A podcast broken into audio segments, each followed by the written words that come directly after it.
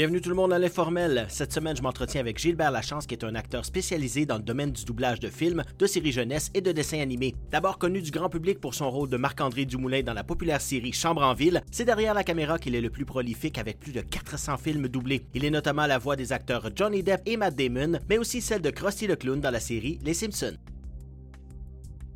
Gilbert Lachance, merci d'être avec nous aujourd'hui. Ça fait quand même un petit bout qu'on essaie de s'arranger. J'imagine que les journées doivent être occupées. Merci beaucoup. Ben, ça fait plaisir. Euh, bonjour, bonjour. Tu fais un métier qui est vraiment pas euh, connu du Québec. Pourtant, euh, je vérifiais la liste des choses que tu as participé. C'est assez impressionnant. Des centaines de films que tu as doublés. Pourquoi on connaît moins le monde du doublage au Québec? Ben parce que c'est un monde de l'ombre. C'est par définition un, un doublage, ça doit se faire oublier.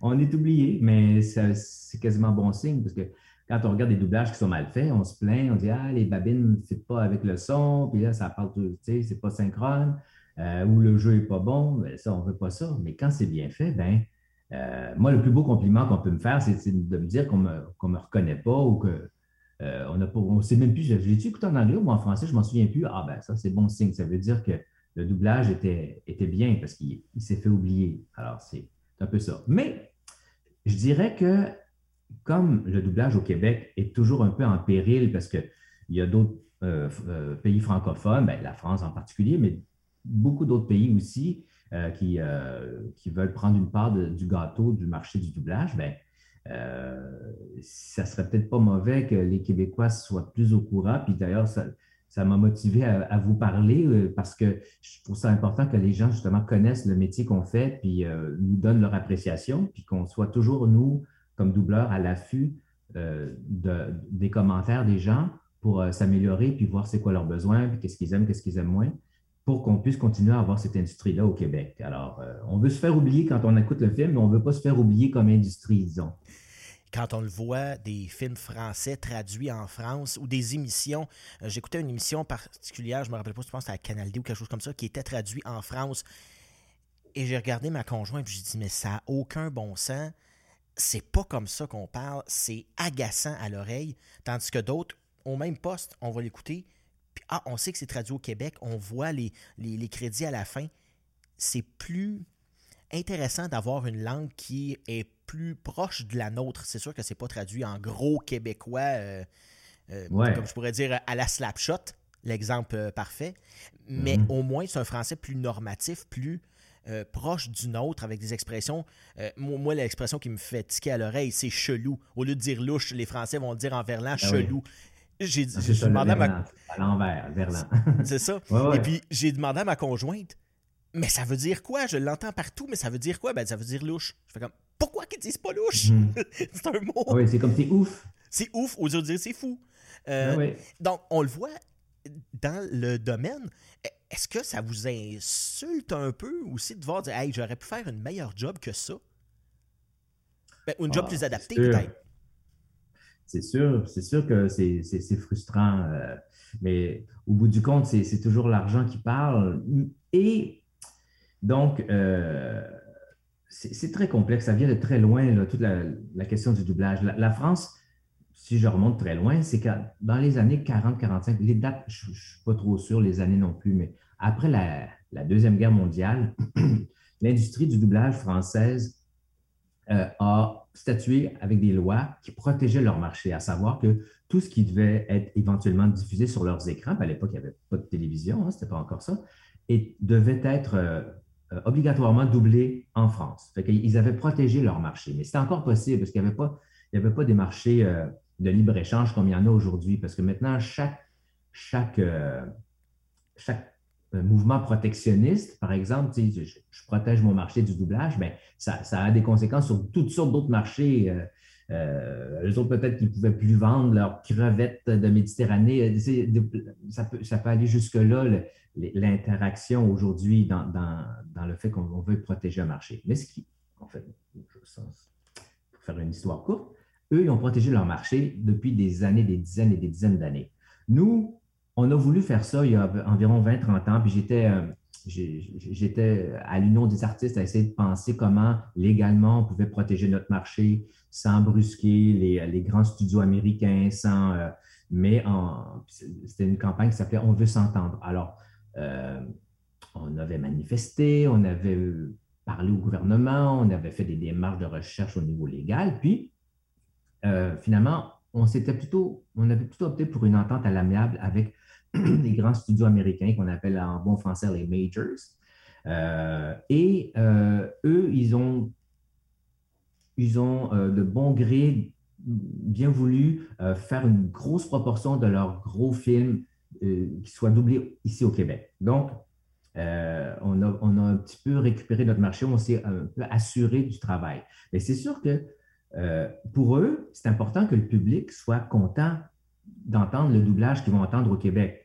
Et si on manifeste à, ces, euh, grands, producteurs de films-là euh, que le public québécois préfère des doublages faits ici, parce que la langue, bien que ce soit, on ne parle pas en québécois, je, pourrais parler de même, puis t'expliquer des affaires, puis là, c'est sûr que je peux parler de même, mais ce n'est pas la, langue qu'on utilise en doublage, mais c'est plus proche de notre la réalité nord-américaine c'est plus proche de notre réalité aussi de Québécois.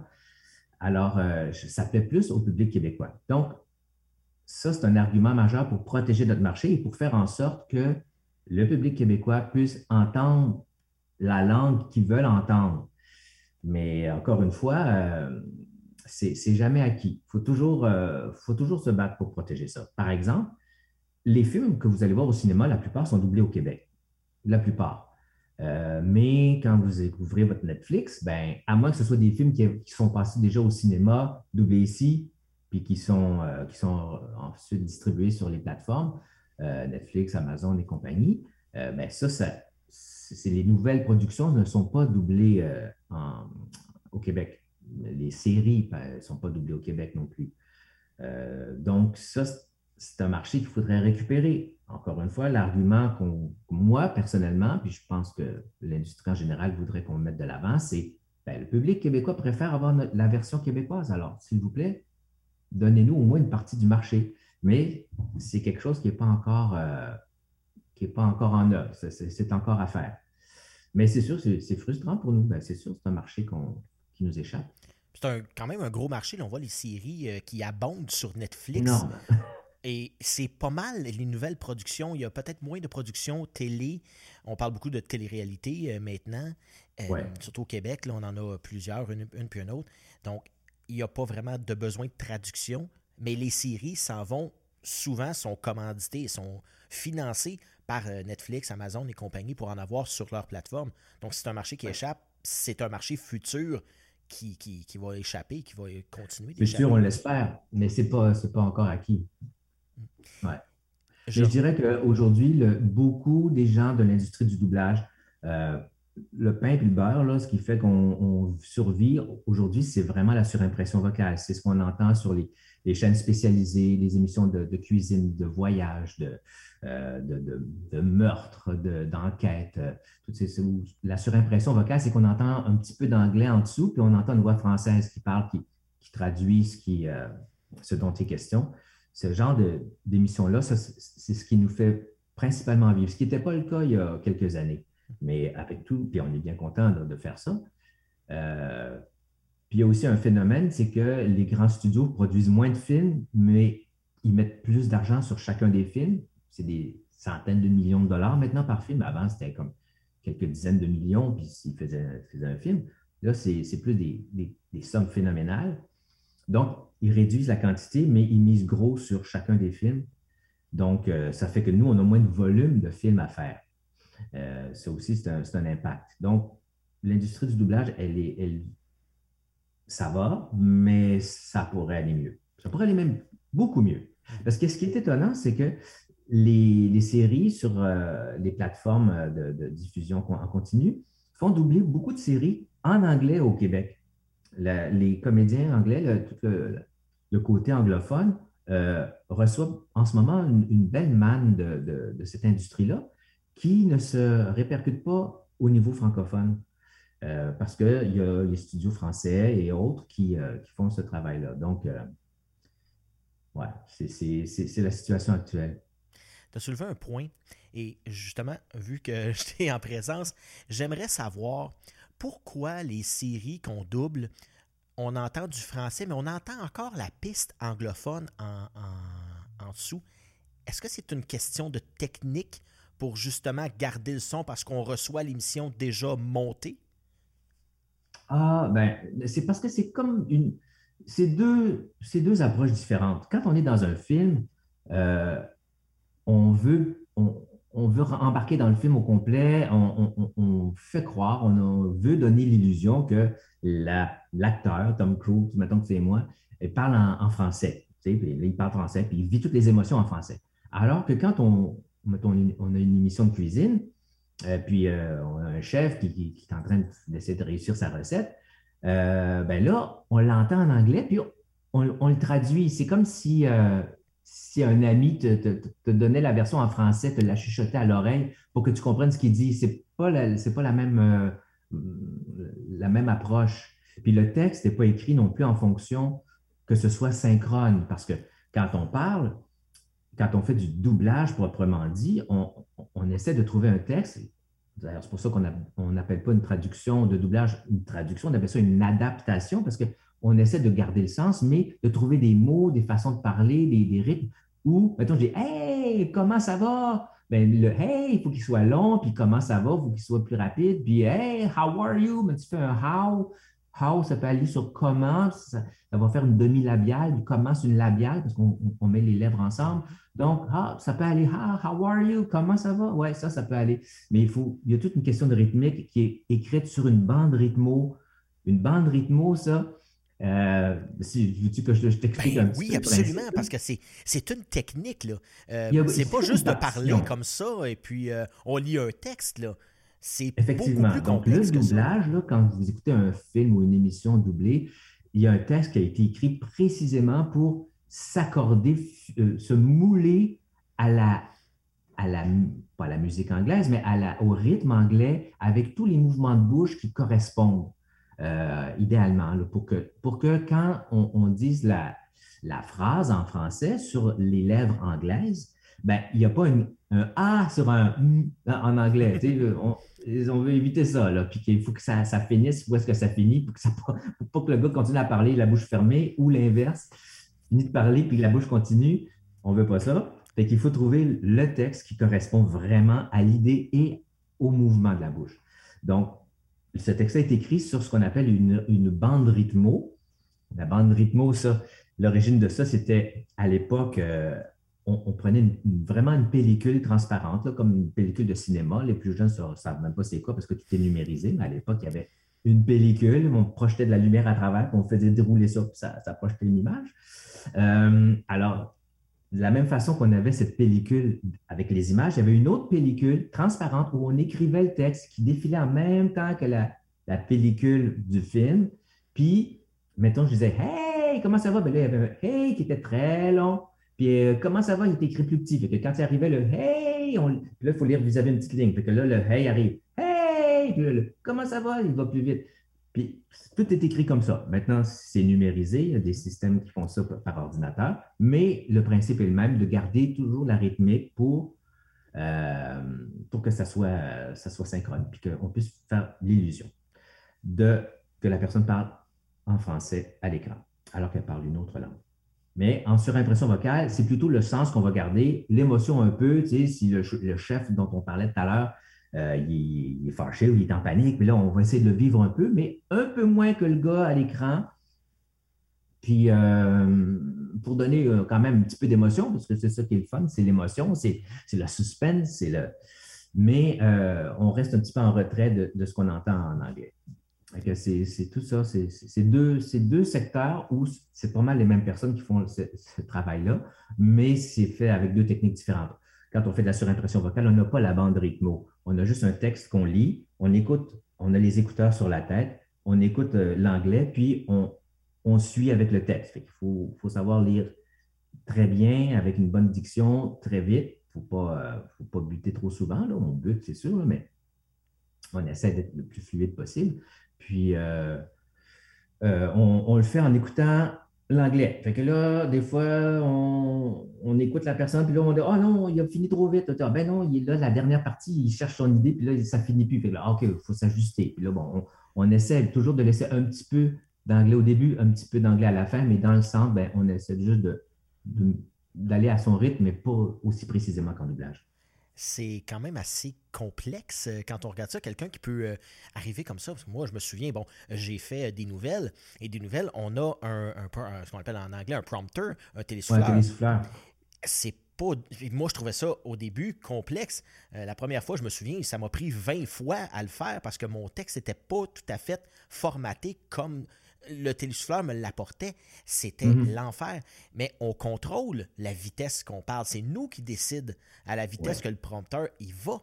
Mais tandis que là, c'est pas ça. C'est c'est la personne à l'écran qui décide de quand, est-ce qu'elle va parler, quand est-ce qu'elle va pas parler. Ça doit Il faut l'apprendre quand même le texte aussi. Euh, l'apprendre, on ne l'apprend pas, on le lit ah, toujours, même en doublage. Ah oui? Vous apprenez pas le texte avant? Pas du tout. Donc, ben vous ben arrivez le matin, puis vous avez un texte que vous ne connaissez pas du tout. Effectivement. Ouais. Wow, faut quand même être assez rapide, là. Faut, faut... faut être très, très, très rapide. faut être très, très rapide en lecture. Il faut que ce soit une seconde nature. Ça, c'est le, nerf de la guerre, c'est ça. Être très, très bon en lecture. Euh, puis, mais ça, c'est comme un muscle, hein, ça se développe, là. Être capable d'écouter quelque chose puis de, de se mouler au rythme. Puis plus on fait souvent un, un même comédien ou un intervenant, ou mettons que tu fais, euh, je ne sais pas qui, euh, Lyndon Ramsey, en tout cas. Euh, Gordon. Mettons que c'est toi qui double ce, personnage-là. à un moment donné, tu sais comment il parle. Tu, comme, tu te fusionnes à lui. Parce que dans le cerveau, moi, j'aime beaucoup la, neuro, la neuropsychologie puis les, choses qui, parlent du cerveau. Puis on a effectivement des neurones qui, qui fait qu'on est capable de mimer une autre personne. Quand on est en présence d'une autre personne, souvent, on va, on va adopter un peu spontanément ses, attitudes, ses façons de faire. Euh, on voit d'ailleurs des couples qui sont ensemble depuis très longtemps. Ils, ont des, expressions, ils ont des mouvements, ils ont des, façons d'être qui se ressemblent beaucoup. C'est très fréquent de voir ça. Euh, et puis, c'est la même chose un peu qu'on essaie de développer dans l'immédiateté avec un personnage qu'on doit doubler. Il faut essayer de rentrer dans sa peau. Euh, j'ai l'image de Fanfreluche, mais ça, c'est pour les beaucoup plus vieux. Mais en tout cas, c'était une émission où le, personnage qui réalisait l'histoire, rentrait dans le livre et elle, vivait parmi ses personnages. Ben, c'est un peu ça qu'il faut faire. Il faut rentrer dans l'image. Alors, euh, la façon de faire ça, c'est qu'on pense qu'on est devant un micro puis que si on a une belle voix, ben, on peut faire du doublage, mais ce n'est pas nécessairement juste ça, même, même que ce n'est pas ça du tout. La voix, ça peut être un avantage, évidemment, mais l'idée, c'est d'être se, mouler dans un moule, donc se mouler, se, fondre dans, le personnage. C'est ça qu'il faut, euh, qu'il faut faire. Donc, savoir bien parler puis lire, c'est comme avoir fait ses gammes. Puis tout l'art du doublage, c'est d'être capable de, euh, d'incarner le personnage. Donc, de savoir détecter c'est quoi ses émotions, c'est quoi, qu'est-ce, comment il joue, qu'est-ce, comment il se ressent, puis le ressentir.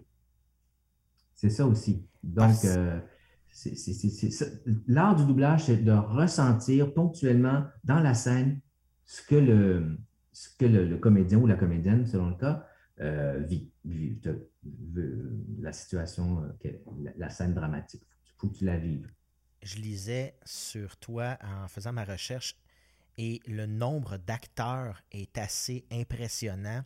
Et c'est pas les moindres. On parle de Johnny Depp, Matt Damon, Chris Rock, Tom Cruise, Rob Lowe, Josh Brolin, pour ne nommer que ceux-là, ça c'est juste dans les films.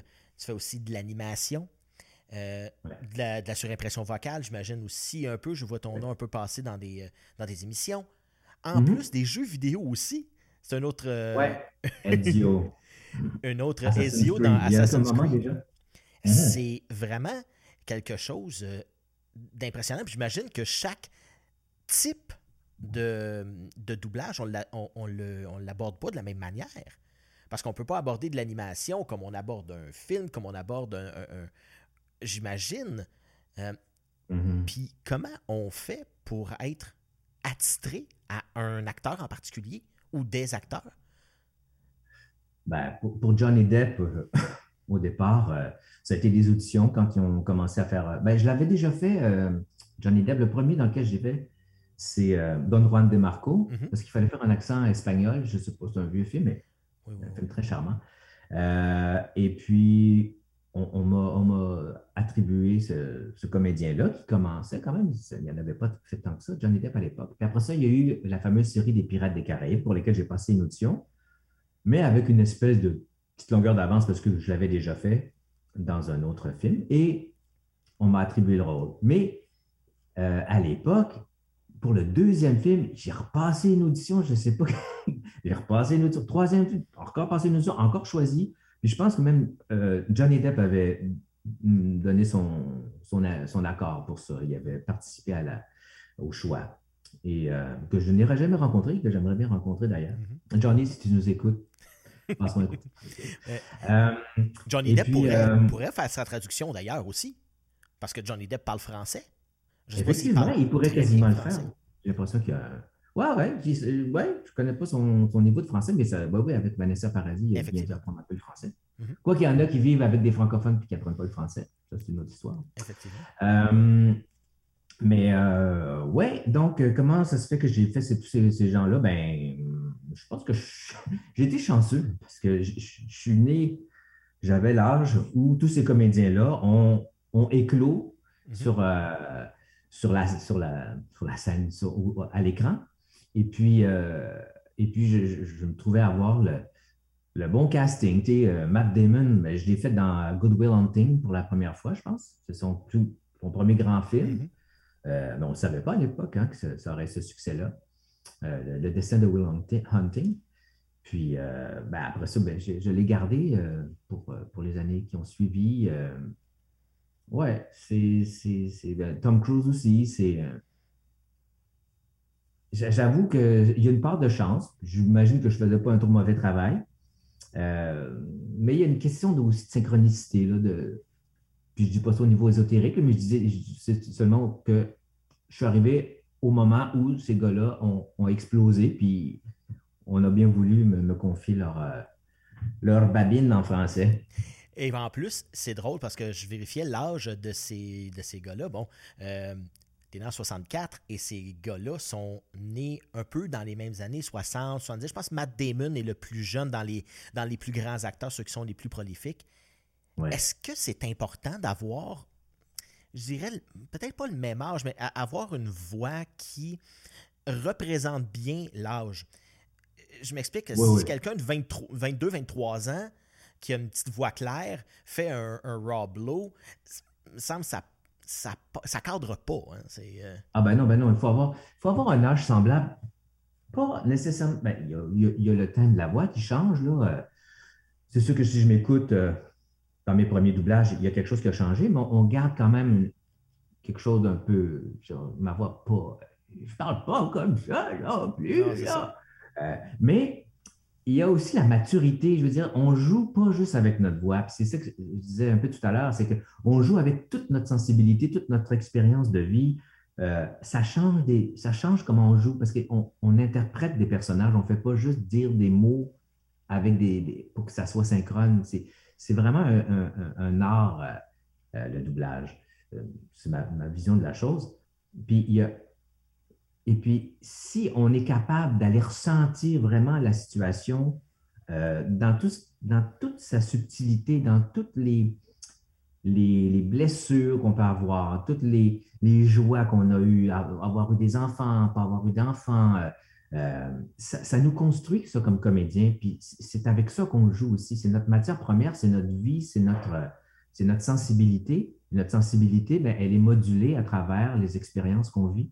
Donc, euh, c'est ce qui fait en sorte que quand tu doubles un gars de 50 ans, puis que tu as 50 ans, ben, tu sais de quoi il retourne. Même si c'est, indé- euh, on ne peut pas mettre le doigt dessus précisément, mais on le sent dans la, sensibilité, euh, dans la façon de jouer, puis de, une profondeur qui, qui se dégage. Mais je ne saurais pas dire à quoi ça tient, mais ça existe, c'est indéniable, puis ça s'entend. On a vu euh, parmi les plus grands films euh, qui ont été faits, je pense à, à Rain Man. Euh, T'as oublié Tom Cruise là-dedans, c'est en 88. c'était à tout débuts parce que j'ai lu. C'était pas moi. C'était un Français qui a fait Rain Man. Ah oui? Ah, c'est parce que dans les crédits, c'est ça, c'était marqué, c'était marqué Rain Man. que tu avais fait ça. Mais je me disais, c'est spécial. Mais bon, 88, ben non, ben non, ben non. C'est ça, parce que tu es sorti de l'école en 87. Le premier que j'ai fait avec Tom Cruise, je pense, c'est Des Hommes d'honneur. Ah, quand même un grand film. Ouais, c'était quelque chose. il y avait des tirades, là. Oh là là, c'était olympien comme euh, défi, là. Je veux dire, il y a des, le procès à la fin, là, ça part. Ouais, ça, c'était épique. C'était extraordinaire. Ouais. Mais ça, je pense que c'est le premier que j'ai fait de Tom Cruise. Je ne les ai pas tous faits. Je n'ai pas fait euh, Risky Business, je n'ai pas fait. Euh, non.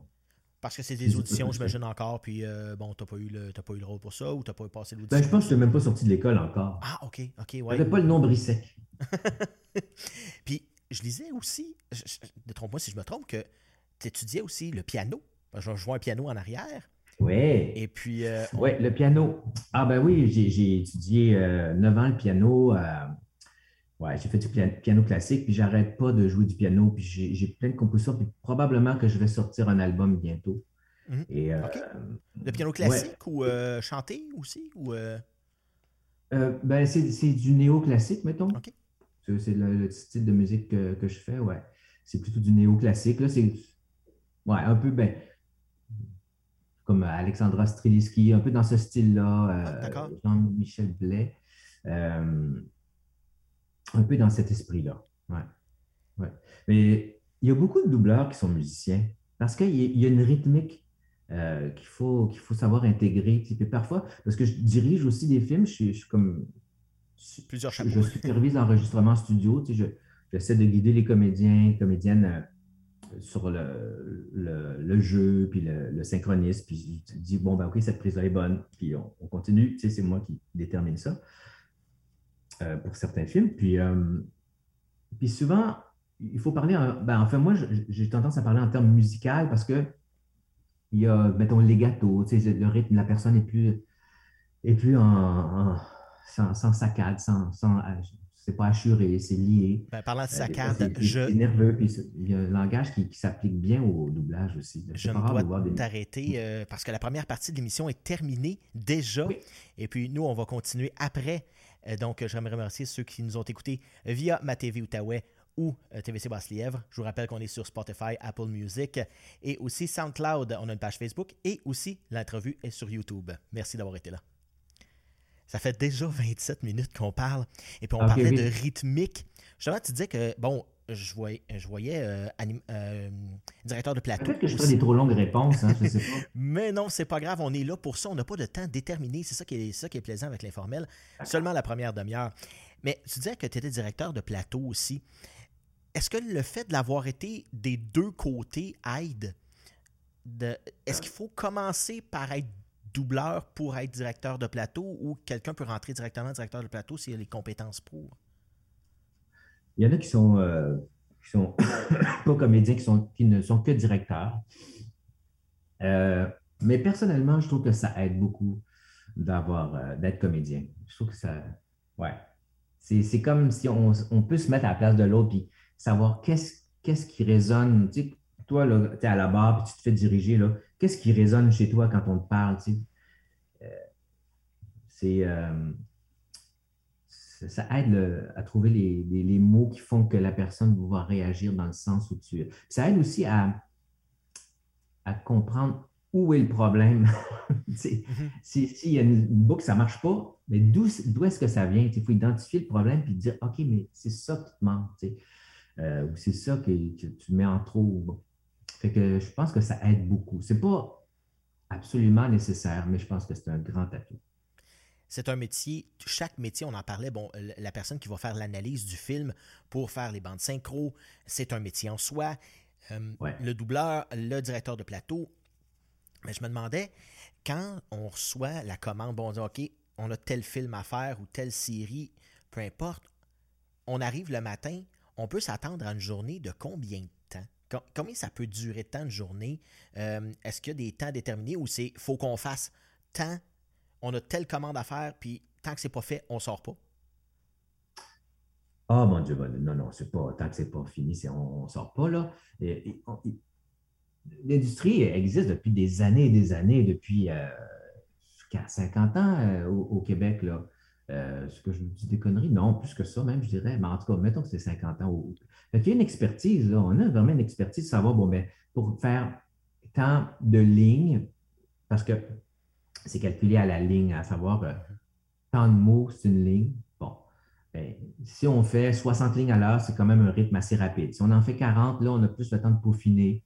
Alors, mettons que des dessins animés pour enfants, ben là, on, accélère le rythme parce que pas parce qu'on veut moins bien travailler, mais c'est parce que ça demande moins de, moins de détails. Parce que souvent, c'est des émotions beaucoup plus euh, euh, précises. Et on, peut comprendre très vite la situation. Puis c'est moins dans la subtilité. Mm-hmm. Mais euh, un dessin animé de Disney, on va prendre beaucoup de temps parce que c'est très subtil. C'est quasiment ce qu'on appelle le live action. C'est quasiment comme si c'était des, vraies personnes. Donc, donc cette expertise-là, les, studios, les studios l'ont, puis ils peuvent évaluer qu'on est capable de faire tant de lignes en une heure, puis on a tant de lignes à faire dans tout le film, donc ça va prendre cinq jours, donc ça va prendre dix jours. Parce qu'il y a des films qui sont très bavards et d'autres films qui sont moins bavards. Alors, euh, ça aussi, ça détermine le temps. Mais ça, c'est les studios. Ce n'est pas, pas de mon domaine, ça. C'est les, euh, euh, chargés de projet qui, déterminent ça. Mais évidemment, s'il y a un rush, comme dernièrement, j'ai dirigé, un, dirigé un film, il était tellement pressé qu'il a fallu être à deux directeurs pour le faire.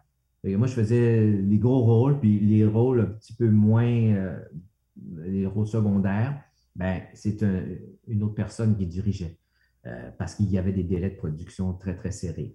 à ce moment-là, on met les bouchées doubles en faisant, en, utilisant deux directeurs. J'ai vu euh, dans ton fil de carrière, et je ne peux pas m'empêcher d'aller de, là, euh, parce que tu disais que tu étais comédien. Je pense que tu sais où je m'en vais. en 1989, seulement deux ans après être sorti de l'école, tu te retrouves dans une série qui va devenir une série culte, on dirait au Québec. Peut-être qu'on ne le savait pas à l'époque, mais tu te ramasses avec le, le, merveilleux personnage de Marc-André Dumoulin dans Chambre en ville. Chaton. Chaton, le fameux chaton. Euh, j'adore, moi c'est Minou. ouais, c'est ça, Minou et l'autre, c'est. Et, euh, Patricia Faquin, c'était euh, Chaton, je me rappelle. Et euh, je, dois dire que c'est un, euh, un, de mes petits plaisirs euh, du vendredi soir de réécouter Chambre en ville avec ma conjointe. Bon, parce que bon, je suis né en 82, donc j'avais 7 ans quand ça a commencé. Je l'ai suivi jusqu'à la fin, mais je ne me rappelais pas tes premières saisons. Quand tu revois ce, ce, chose, est-ce que de un, tu l'as revu par. parce que ça fait quand même 25 ans que la série est terminée? Euh, donc, euh, ça a duré, euh, ça fait 32, pratiquement 33 ans là, que, que ça a été commencé. Quand tu revois ça, quel feeling que tu as? Est-ce qu'on t'en parle encore aujourd'hui? Ben, on m'en parle moins, mais on m'en parle encore, oui. quel feeling j'ai? Ben, c'est un mélange de nostalgie, mais J'aime pas ça me regarder, j'aime pas ça me regarder. J'ai fait aussi euh, des trucs dans le district 31. C'est difficile de se regarder. Je pense qu'il y a beaucoup de comédiens qui trouvent ça, tu sais, c'est... Les animateurs aussi. on, voit juste nos défauts, puis euh, je trouve ça très, très difficile. Mais c'est un privilège que j'ai eu de faire ça. Je veux dire, c'est une chance inouïe, là. Euh, on a eu beaucoup de plaisir. Puis ce que je retiens, principalement, c'est l'esprit d'équipe qu'il y avait, l'espièglerie en dehors des prises, toutes les folies qu'on a pu faire. Euh, la façon de tourner était très, très différente. On était là toute la journée à attendre que nos, notre tour de scène. Mm. Aujourd'hui, ils sont beaucoup. Les, les gens ont. Ben, à part le district 31 où les principaux sont là tout le temps, tout le temps. Mais nous, aujourd'hui, euh, je pense qu'on tourne, bon, tu as une matinée, puis c'est fini. Mais nous, au début, on attendait toute la journée. Fait fallait passer le temps. ça, c'était quelque chose de, de, passer le temps. Ça, c'était très, très drôle. Très, très agréable. Puis l'esprit d'équipe, on en parlait, est-ce qu'il y a quand même des relations qui sont ici, qui sont encore aujourd'hui? Euh, je pense bon, à Patricia Paquin, d'ailleurs, qui a joué euh, ta conjointe pendant sept ans de temps. Euh, on s'est perdu de vue, on s'est perdu de vue. La vie nous, nous a séparés. moi, j'étais beaucoup dans le doublage après ça. Ben, d'ailleurs, j'en faisais déjà pendant Chambre en Ville. on est en, très bon terme, on se revoit, on, est très content, mais c'est c'est drôle. On, on, a comme un lien indélébile, mais on n'a pas entretenu ce lien-là. En tout cas, pas pour ma part. ça a été un moment intense, euh, mais euh, c'est un drôle de phénomène, Chambre en Ville, parce que il y a quelques comédiens qu'on a revus par la suite, effectivement, mais plusieurs qu'on n'a pas revus ou qui ont pris d'autres tangentes. Mm. Euh, puis ça a été comme un tremplin, mais qui ne nous a pas nécessairement propulsé dans le, dans le domaine du jeu à la télévision. on peut pas. Bon, Guillaume le métier vierge, oui. Anne Dorval, oui. Euh, Vincent Gratton, oui. Marie-Josée Croze qui a fait une carrière incroyable en, Europe. Euh, oui, c'est vrai. Mais d'autres ont fait de la musique. Euh, Isabelle Cyr, Marie-Josée. c'est quoi son nom? oui. Marjo Thériault. Marjo euh, Marcia Pilote qui est allée euh, plus dans les conférences, dans les livres, ça. nous a lancé, mais un petit peu comme un feu d'artifice. Alors, on s'est un peu perdu de vue à cause de ça. On avait euh, Grégory Charles, je me souviens aussi, qui, qui, de, son propre dire, je ne sais pas pour Chambre en Ville, mais pour d'autres séries où il a joué, il dit Je me trouvais mauvais. Dans Les Enfants de la télé, récemment, il est passé, puis ah, je me trouvais mauvais euh, dans, ça. Pourtant, moi, je le trouvais très bon dans Chambre en Ville. Il y avait cette folie-là qu'on lui connaît d'ailleurs. On ne le connaissait pas vraiment à l'époque, que je pense que c'était sa ben première. Dans ses premières séries. De, voir cette gang-là, puis de dire Waouh, hey, j'ai fait partie de ce phénomène-là qui a propulsé on s'entend, c'est ceux qui sont présentement et dans les après Chambre-en-Ville, 90, ça, ça, a bouillonné.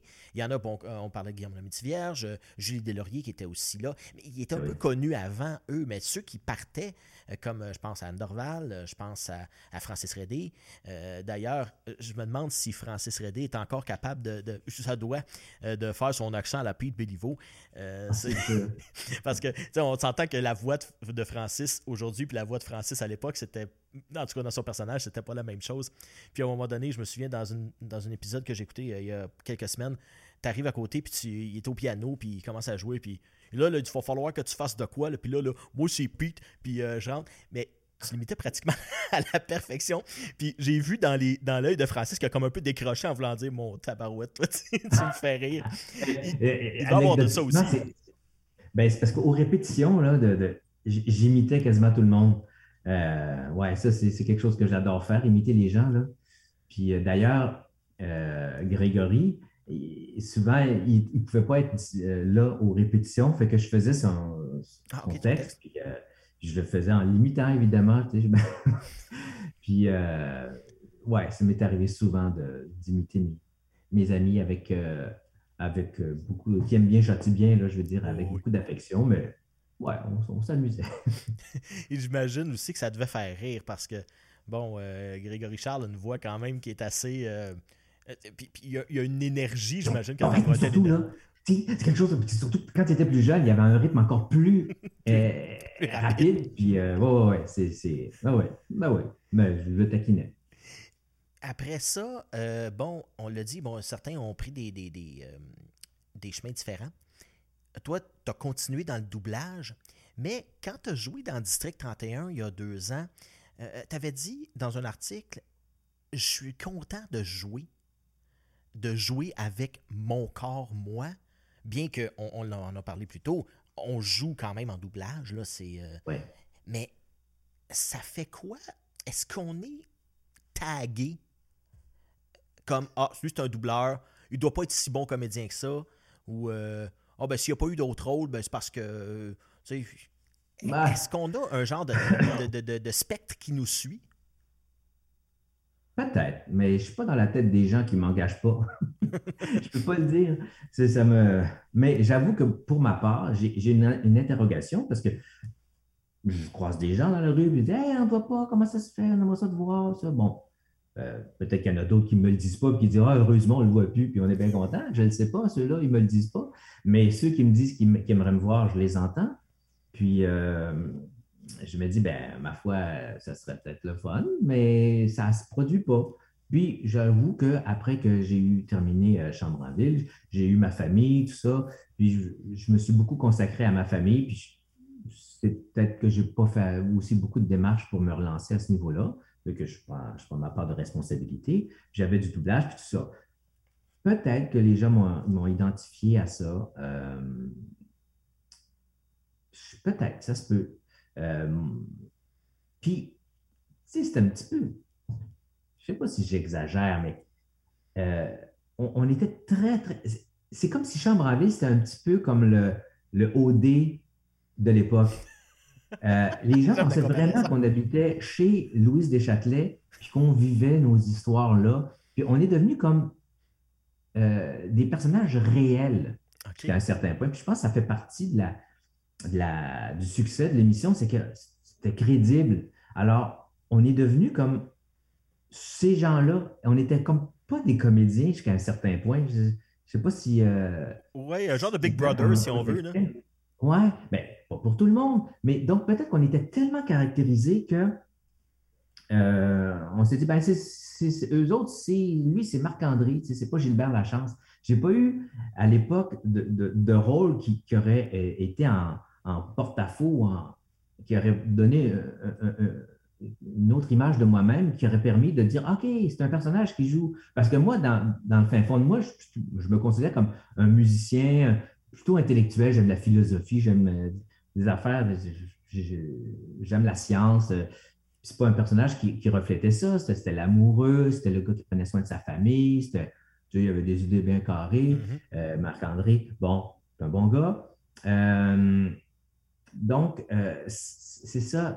Comme je, n'avais que ça pour euh, me présenter finalement comme Gilbert Lachance, mais je pense que je suis resté Marc-André et puis je ne suis pas devenu le comédien Gilbert Lachance. Mais ça, c'est les circonstances de la vie qui ont voulu ça, là, mais euh, ouais, c'est. C'est ça. Donc, jouer en personne, puis il y a quelques années de ça, j'ai joué dans Edgar et ses fantômes. Mm-hmm. Euh, un et deux, le, le, le, le 2, euh, j'ai joué euh, le personnage de, Gershwin, d'ailleurs, je jouais du piano, puis c'est pour ça aussi qu'on m'avait choisi, parce que je pouvais aussi jouer, c'est un pianiste, Gershwin, donc je pouvais incarner ça. Puis ensuite, cette production-là a été, pas celle-là même, mais le, Edgar et ses fantômes 1, le premier, où les, où les, les musiciens qui venaient visiter Edgar étaient Mozart, Beethoven et puis Bach, Jean-Sébastien Bach. Ben, on a joué à ça à Paris. Fait je suis allé à Paris jouer ça. Malheureusement, ça a été pour des mille et une circonstances, ça n'a pas eu le succès qu'on aurait voulu, mais c'est quelque chose qui m'a enchanté, puis c'est quelque chose que je voudrais retrouver aussi, la scène, puis euh, pouvoir, euh, pouvoir jouer du piano devant les gens, puis avoir cette communion-là. Euh, ça, ça me manque. Ça me manque aussi beaucoup.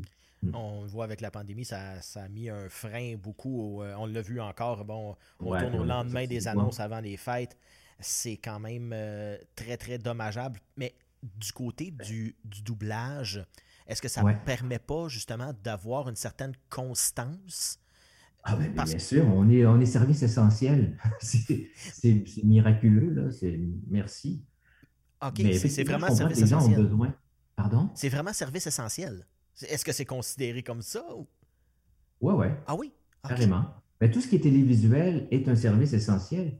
Mais quand on y pense, c'est peut-être pas si bête que ça, parce que les gens, euh, chez eux, quand ils ont, on était confinés, il fallait qu'il y ait quelque chose à écouter, qu'ils se distraient, qu'ils puissent voir. Euh, euh, donc, le doublage, ben, comme en plus que le doublage, c'est quelque chose qu'on peut vraiment faire à distance. Souvent, on, est seul en studio, dans une espèce de grand studio, tout seul. Euh, qui était désinfecté auparavant. On entre avec notre masque, on enlève notre masque pour faire nos lignes, on remet notre masque, on s'en va, on se désinfecte les mains euh, à, l'entrée ou au sortir. L'autre, euh, le directeur, il peut être dans une pièce à côté ou à bonne distance. Donc, on peut vraiment respecter les règles sanitaires quand on enregistre, de sorte que, effectivement, c'est tout à fait praticable, même en temps de pandémie, de, continuer à faire du doublage. Le problème, ça a été que les films les tournages, eux, ont été interrompus. Euh, donc, euh, il y a certains gros films là, que j'ai doublés euh, l'été passé, puis on attend toujours la sortie. Ce n'est pas encore fait. Donc, ça, c'est une autre histoire d'avoir de la matière première à doubler, mais le fait est qu'on peut doubler. Fait que c'est un, privilège qu'on a. Tu abordes le sujet aussi. Une autre question qui me trottait dans la tête.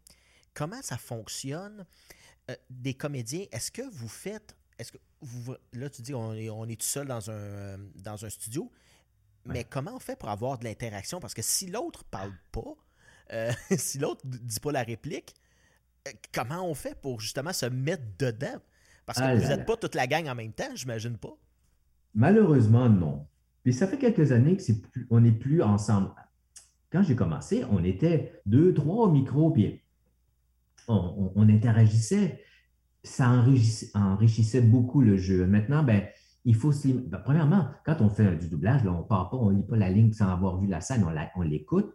Parfois, on la réécoute, euh, puis on l'enregistre, puis après ça, on la peaufine, puis on, écoute des petits bouts, ah oui, ça. Bon, fait que on, se met dans l'état, on, s'imagine ce que l'autre euh, dit, mais il faut se, l'imaginer, on ne l'entend pas.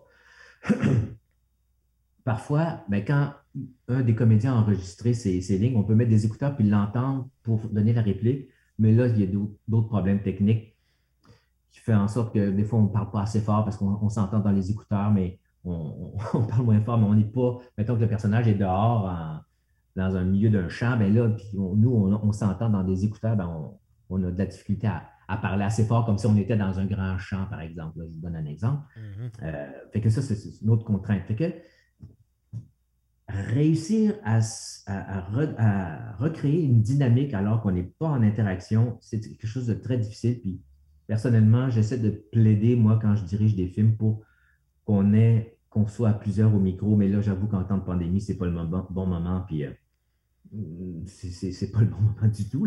Mais idéalement, ouais, ce serait quelque chose que j'aimerais qu'on puisse retrouver. Ou ce que je fais, moi, quand je dirige, ben, si je peux donner la réplique à l'autre, même si ce n'est pas le comédien qui va jouer le personnage, au moins ça donne une dynamique, ça, ça, ça crée, ça crée, euh, ça fait un impact positif dans le, dans le produit final, je pense. Est-ce que, on va parler des, vraies choses, est-ce que c'est payant? Est-ce que c'est un, métier que les gens, euh, il faut qu'ils travaillent euh, des 50-60 heures par semaine pour réussir à faire quelque chose ou justement avec les, on parlait des productions américaines qui ont beaucoup d'argent, donc ils sont capables de mettre un peu plus de budget. Ça dépend de quoi euh, au, niveau, euh, au niveau monétaire pour les acteurs? Bah, c'est toujours une question de volume, mais un comédien qui fait 60 heures de doublage par semaine, ça n'existe pas. C'est bien payé à l'heure parce qu'on ne peut pas faire tant d'heures que ça, parce qu'il n'y a, pas, a pas assez de matériel pour le faire. Il y a du matériel, je veux dire, de films à doubler, d'émissions à doubler. On peut avoir des grosses semaines. Mettons que si on fait un long métrage, on va peut-être faire là, notre 40 heures. Mais encore là, un long métrage, là, quand tu as 10 heures d'enregistrement là, euh, pour un, long métrage, euh, c'est bon. Tu as, fait beaucoup de lignes. on parlait des, lignes à l'heure. C'est comme une espèce de nombre de frappes, de nombre de mots. Puis on est payé au nombre de lignes qu'on fait ou à l'heure selon, selon euh, un calcul qui est déterminé, qui est, à, l'union des artistes, tout ça. Donc, est-ce que c'est payant? Ben, comme on est pigiste, ben, des fois, c'est très payant, puis à un moment donné, c'est pas payant pendant tout pendant longtemps parce que nos comédiens font rien, fait qu'on on, attend. je ne peux pas répondre vraiment à cette question-là, mais à l'heure, ça peut être très payant, ça peut sembler très payant, mais, on ne travaille pas 60 heures, ni 40 heures, ni 30 heures par semaine. C'est très, très rare. Puis au niveau de la voix, euh, J'en ai un qui me vient en tête, et puis d'ailleurs, tu participes sur la traduction française de ça, de Family Guy, si je ne me trompe pas. Oui. C'est Seth MacFarlane. Euh, euh, on, on, a juste à écouter des entrevues. C'est à peu près, je le comparerais à peu près à Grégory Charles, justement, parce qu'il passe d'une voix à l'autre et il est capable de, faire, c'est un, fou allié total. en tout cas, quand, quand la petite lumière rouge s'allume, lui, euh, c'est vraiment quelque chose. Et il est capable de, justement de passer, de lire un texte avec plusieurs de ses personnages et de le défiler d'une voix à l'autre et de passer, de faire des interactions. on fait ça? Ah oui? On fait ça. Ben oui, ben oui, ben oui. C'est d'ailleurs, c'est le fun, tu sais, de, de passer des crédits, là, mais je ne sais pas trop comment faire, mais je ne sais pas, là. Bon, alors, qu'est-ce que tu dis, là? Tu vas faire qu'on était où? Euh, on peut passer d'une voix très vite. ça, ça, ça, se fait bien, là. On, on, on, les a tellement faites, ces voix-là, qu'on peut se donner la réplique où on les trouve, ces voix-là? Parce que j'imagine qu'on fait pas un Johnny Depp comme on fait un, Tom Cruise ou un Matt Damon ou d'autres personnages. On, part de quoi pour s'inspirer, pour que la voix soit quand même crédible et juste? Ben, je dirais que pour un dessin animé, on, écoute la voix originale. Et tu sais, Krusty parle de même, je vais parler de même. Hey, hey, les enfants! Hey, hey, kids! Tu sais, c'est. timide le, le, un peu la, personnage. voix américaine. Mais quand on, je dois, mettons, Johnny Depp ou Tom Cruise, c'est pas une question. Je pense pas à ma voix. Je pense pas. Mais des fois, il y a des, y a des, euh, des comédiens qui ont une voix plus, euh, plus haute, d'autres qui, qui, ont des voix plus graves, comme Josh Brolin, il a une voix très grave. je vais avoir une voix plus grave, et je vais, je vais travailler au niveau de la, hauteur de la voix, ça oui. Mais c'est vraiment l'émotion, le, type de personnage, le type de sensibilité. C'est comme ça devient une espèce de d'osmose. Puis la voix se calque à cause de ça. C'est une espèce de mimétisme euh, qui fait que ça arrive, mais je peux à vrai dire, là, euh, je ne sais pas comment ça, se fait trop trop. Ça arrive naturel. Ouais, c'est quelque chose de, naturel. Je pense qu'il faut juste être dans la scène. Puis l'idée, c'est pas de, fabriquer une voix, euh, surtout dans le, live action, dans les films là, avec des, vrais personnages en, chair et en os. Euh, c'est vraiment de vivre la situation dans l'émotion, bien comprendre ce qui se passe, bien le ressentir. Ça, ça passe.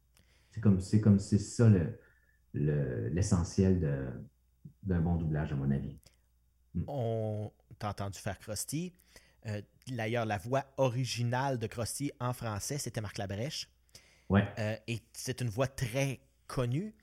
Euh, bon, on sait, on, t'entend, t'as pas exactement le même ton. J'imagine que c'est impossible d'avoir le même ton qu'une autre personne parce qu'on n'a pas les mêmes, physiquement les mêmes corps. C'est quoi de remplacer quelqu'un comme ça avec un, personnage aussi marquant que Krusty, avec une voix très particulière, est-ce qu'on essaie de justement imiter ce que Marc Labrèche a fait ou Moi, c'est ce que j'ai essayé de faire. Mais mhm. ben oui, oui. Mais Marc Labrèche, c'est pas le seul euh, que, je, que je fais. Euh, je, l'ai fait aussi pour euh, Toupie et Binou. Toupie, Binou. Je le fais aussi pour Binou. Euh, c'est Marc Labrèche qui le faisait. Je pense qu'on a une voix proche. Je pense que c'est tout simplement ça. Donc, euh, je suis capable d'aller de même des Hey, hey, les enfants, je ne vais pas jouer comme lui, mais euh, je, peux faire quelque chose d'assez semblable.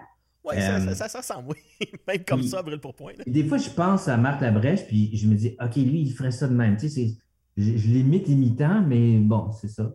Ou je fais aussi Grou dans les, les Détestables Moi, là. Alors, pourquoi tu ne fais pas ça, les mignons? Bon, alors, je peux faire ça, mais lui, il est très, était très différent.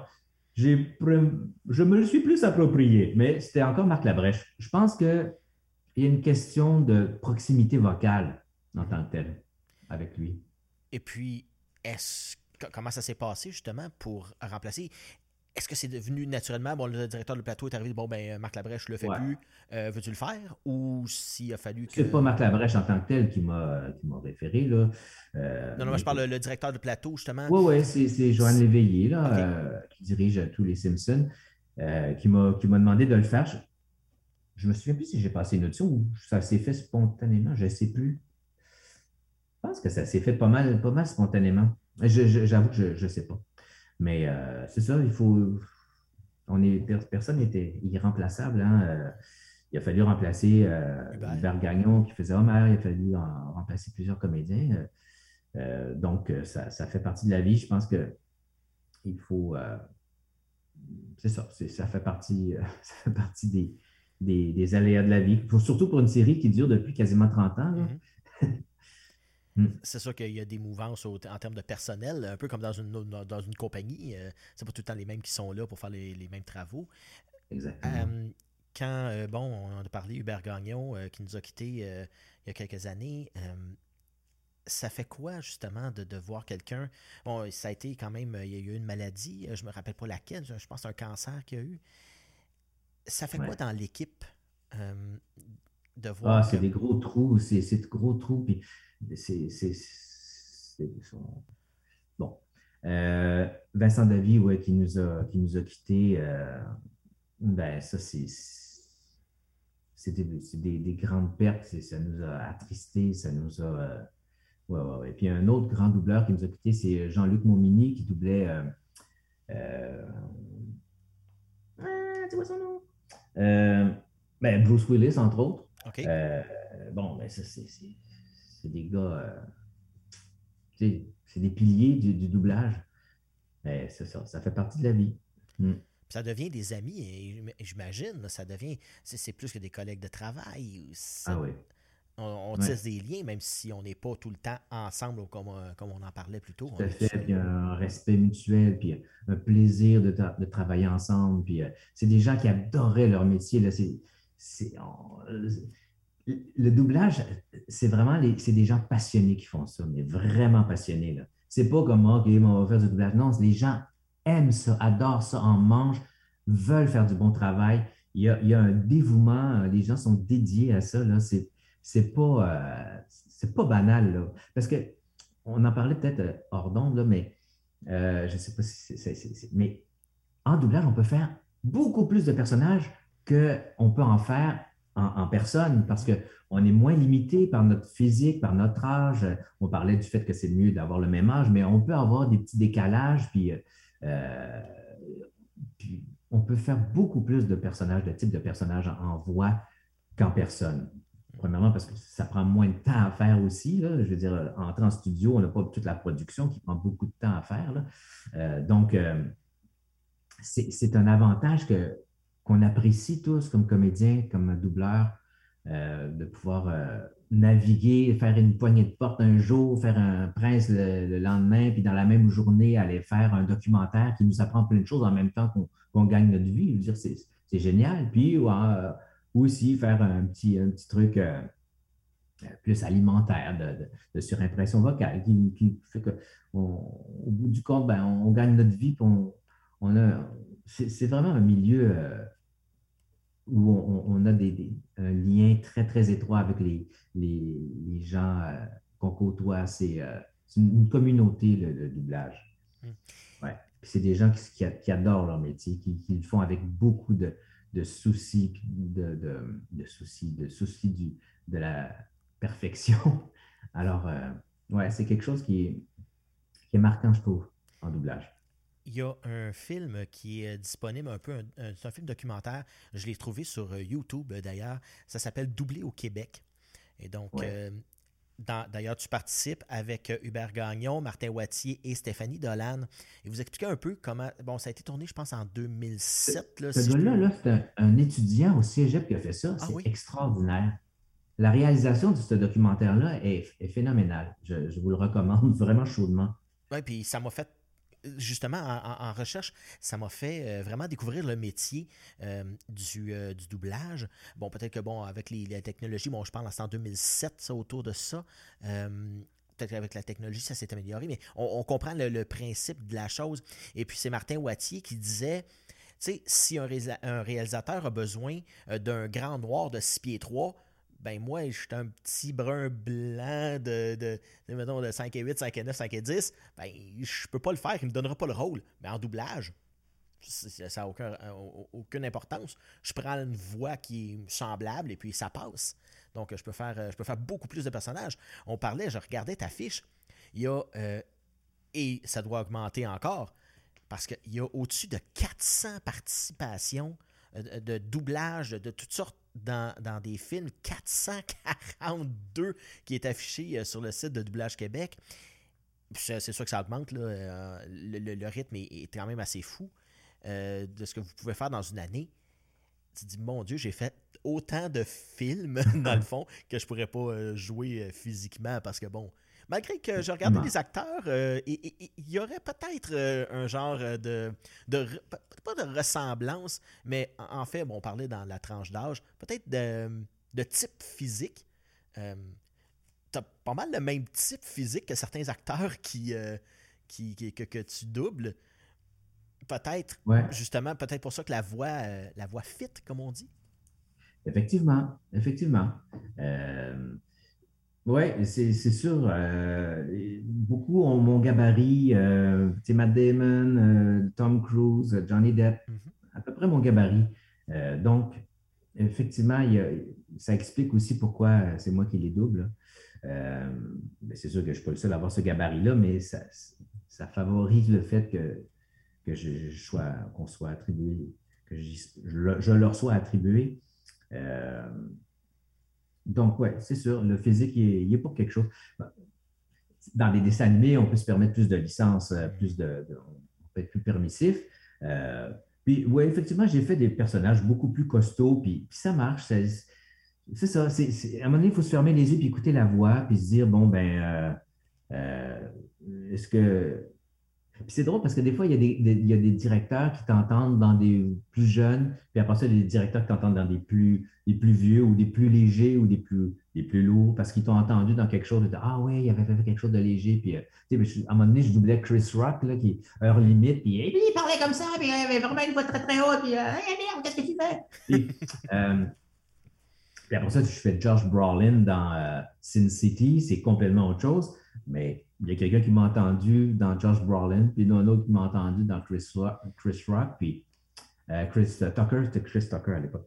Euh, c'est une question d'oreille de, la personne qui te choisit aussi. Là. J'imagine que de faire des, personnages qui ont euh, un grand, comment on dit, un range, c'est à peu près comme un chanteur qui, est capable d'aller chanter très haut et très bas, euh, ben, ça te donne une, opportunité de faire plusieurs personnages euh, qui ont des voix qui rentrent dans cette, dans cette braquette-là de, voix que tu es capable d'aller chercher. Oui, ouais, c'est ça. Mais c'est sûr qu'il y a une capacité vocale. Il y a des gens qui ont moins de, moins de flexibilité vocale que d'autres. Moi, j'ai la chance d'avoir beaucoup de flexibilité vocale je peux, vraiment beaucoup changer ma voix. Euh, donc, ça, c'est sûr que c'est un, atout euh, pour moi. D'ailleurs, tu le dis dans le film euh, Doublé au Québec, que ta mère avait, t'avait amené chez un spécialiste, quelque chose comme ça, parce que tu faisais des sons étant très jeune. À quel âge que tu as amené là? J'ai pas de souvenir de ça. Je ne parlais pas encore, mais j'essayais ma voix. C'est ça que le docteur lui avait dit. Parce que je veux dire, je grognais, je faisais toutes sortes de sons, puis ma mère était inquiète de ça. Mais pas, pas le professeur, le, docteur lui avait expliqué que j'explorais ma voix, puis euh, c'est ça, j'essayais des affaires. mais j'ai jamais arrêté finalement. Ça a payé, disons. Je suis payé pour ça. Oui, puis c'est ça, c'est comme on dit, ça a payé euh, avec le temps. Ben oui. Euh, d'explorer sa voix. Mais est-ce qu'on continue d'explorer sa voix encore? Ah oui. Ben, la voix change aussi, hein? Mm-hmm. En vieillissant. Euh, oui, oui, on n'arrête pas. On n'arrête pas d'explorer sa voix. Euh, ben oui, ben oui. Puis en même temps, il faut l'oublier parce que l'authenticité, il ne faut pas être dans la, plasticité. C'est trop plastique. Si je, si je vous parlais toujours comme ça, ça finirait par être un petit peu fatigant, mais là, ça sonne bien. Je, je m'entends tout résonner dans ma tête, puis ah oui, c'est le fun, mais c'est insupportable en même temps. Enfin, alors, je pense qu'il faut, il faut être authentique, il faut, faut, parler, puis être, c'est l'émotion, c'est la, la, véracité qui, qui, prime. Mais euh, je pourrais aussi parler comme ça, puis être aussi. Euh, mais euh, il ne faut pas que le fait que je prenne une voix plus grave fasse en sorte que je, je me dénature non plus. c'est, une question d'équilibre. Oui, parce que si on se dénature, ben c'est, facile de décrocher de cette voix-là. Il faut que cette voix-là vienne naturellement. Parce que si on n'est pas capable de la faire constamment tout au long d'un film, ben, c'est sûr que ça ne colle pas. Oui. Puis je pense que euh, tu avais posé une question au niveau de doubler au Québec plutôt que doubler en France. Je pense qu'il y a, y a de ça. Il y a, y a, une façon, nous, on respire d'une certaine façon au Québec. Euh, on, on place notre voix à, un certain endroit au Québec, les Français, je dirais, qui sont plus dans la gorge, qui parlent plus comme ça. Euh, alors, on n'a pas la même, euh, la même, la même façon de, de projeter la voix. Euh, ça ne résonne pas au même endroit dans la bouche, dans la gorge. et puis, je pense que ce n'est pas seulement une question de langue si on préfère les doublages faits au Québec, c'est une question de comment ça sonne, comment les voix sonnent en tant que telles c'est pas, on n'a pas la même façon de. il n'y a, pas de bon et de mauvais dans tout ça, mais il y, a une, question de se reconnaître. se reconnaître, ce n'est pas seulement dans la diction ou euh, dans le texte ou dans le, vocabulaire, vocabulaire, que ça y est aussi pour beaucoup. C'est aussi dans dans quelque chose d'organique de comment un peuple place sa voix dans, dans, son, dans son masque. Le masque, c'est comme on, a des sinus, puis ça, notre voix résonne là-dedans. on peut les faire plus ou moins résonner là-dedans. C'est plus technique, mais euh, ce n'est pas la même chose selon où, l'on vit. Puis je pense que les Québécois se reconnaissent dans notre façon justement de placer la voix. On a qu'à penser aux Allemands d'ailleurs qui sont très, très, très gutturales. ça, va dans le fond de la gorge. Tandis que nous, ici au Québec, on est peut-être un petit peu plus au niveau du torse. Euh, euh, puis les Français, comme tu disais, un peu plus au niveau. Donc, la particularité euh, fait en sorte que justement les gens se, reconnaissent là-dedans. Eh oui, c'est très important qu'il y, ait une, connexion, là. Mm. C'est ça. Ben Et surtout qu'il n'y ait pas de déconnexion. Non, c'est ça. ah ouais, mais là, c'est pas la voix que je reconnais aussi, parce qu'il y a aussi la continuité des voix. Euh, quand on a entendu euh, euh, un comédien doubler toujours par une même voix, puis là, tout à coup, c'est plus la même voix, ça, c'est troublant, puis je pense que ça contrarie un peu le public aussi. Comme on dit, faut, dans le métier, il faut être accord à un moment donné. Il faut être accord, il faut être accord, idéalement, ben oui. Eh bien, mm. merci beaucoup, Gilbert Lachance, d'avoir accepté de nous parler aujourd'hui euh, de ce domaine qui est fascinant. Puis, euh, je rappelle aux gens que si ils ont euh, des questionnements, ben, Doublé au Québec, c'est disponible sur YouTube. Vous avez juste à taper ça sur YouTube et c'est un documentaire très intéressant, une vingtaine de minutes. Et puis, on en apprend on, te voit euh, dans un studio, euh, on, voit d'autres euh, personnes qui, sont là, dont je rappelle avec Hubert Gagnon, malheureusement décédé depuis, Stéphanie Dolan et Martin Wattier, qui sont aussi des doubleurs. vous allez voir que c'est assez impressionnant de voir la, facilité que ces gens-là ont de, travailler. Et puis avec le temps, l'expérience, ben, ça fait comme du bon vin. Merci beaucoup. Mais, mais juste pour. Il y a un autre site aussi qui s'appelle doublage.qc.ca ou si vous voulez savoir qui a, doublé quoi, c'est comme une espèce de, de, site euh, encyclopédique sur qui a fait quoi. Ah, ça peut être intéressant aussi. Ben, merci beaucoup. Et puis. Euh, Un plaisir. Merci. Au revoir.